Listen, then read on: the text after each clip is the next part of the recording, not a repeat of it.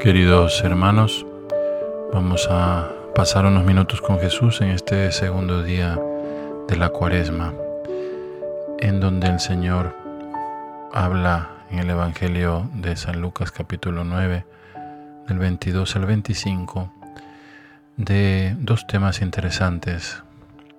Habla de su próxima pasión, ¿no? Dice que el Hijo del Hombre debe padecer mucho y ser desechado por los ancianos, los sumos sacerdotes. Y luego dice que, bueno, que esos son sus sufrimientos, pero también dice algo interesante. Si alguno quiere venir en pos de mí, que se niegue a sí mismo, tome su cruz, cada día me siga. Es muy hermoso contemplar al Señor que no dice, toma su cruz, váyanse por ahí, sino síganme, es decir, pisen donde yo estoy pisando, a veces los tendré que cargar, a veces me tendrán que ustedes ayudar a mí, como el sirineo.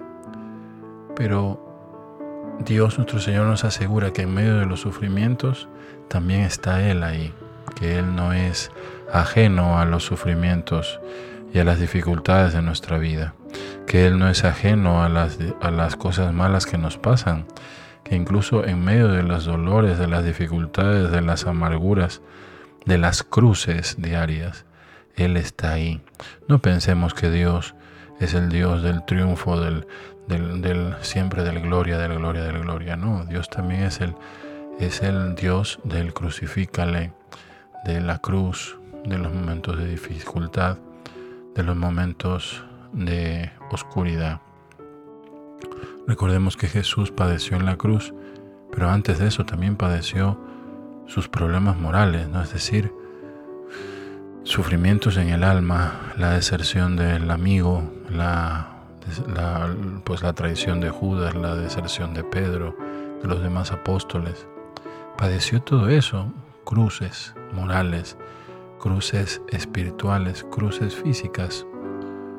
Dios no está lejos del sufrimiento humano, ha querido hacer lo suyo, dice San Juan Pablo II en la encíclica Salvifici Doloris. Por lo tanto, Jesús no está lejos del que sufre, quiere estar con él. A veces Dios nuestro Señor le quitará el dolor, otras veces dirá, toma tu cruz, sígueme, porque yo voy al lado tuyo. Por eso no luego dirá el Señor, el que quiera salvar su vida la perderá, el que la pierda por mí la salvará. ¿Qué significaría eso? Obviamente no habla solo de un martirio que pierda su vida por mí la salvará, sino que habla también de quien quiera invertir su vida en mí, darme un poco más de tiempo, por ejemplo, podría, podría leerse de esa forma. Darme un poco más de tiempo, invertir su vida en mí.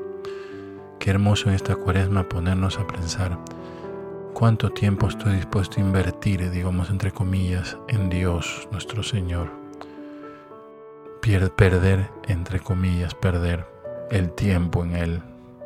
¿Cuántas veces los perdemos en las redes sociales? Porque a veces es perderlo, otras veces obviamente las redes sociales sirven para a veces incluso ganarse el pan. Pero ¿cuántas veces es perder el tiempo? ¿Por qué no perderlo? Como entre comillas sustituamos, sustituyamos ese verbo. Invertirlo en el Señor. Quien invierte cinco minutos ganará cinco mil, diez mil años de vida, por así decirlo, ¿no? No ciertamente en cantidad, pero sí en calidad. Quien pierda su vida por mí la encontrará. Quien se dedique un poco a mí encontrará la plenitud de su alma, la plenitud de su vida, la plenitud de su corazón.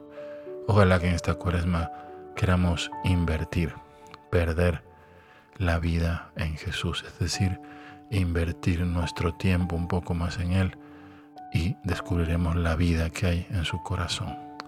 Que el Señor nos siga renovando en nuestra alma en esta cuaresma para llegar a la Pascua. Dios les bendiga.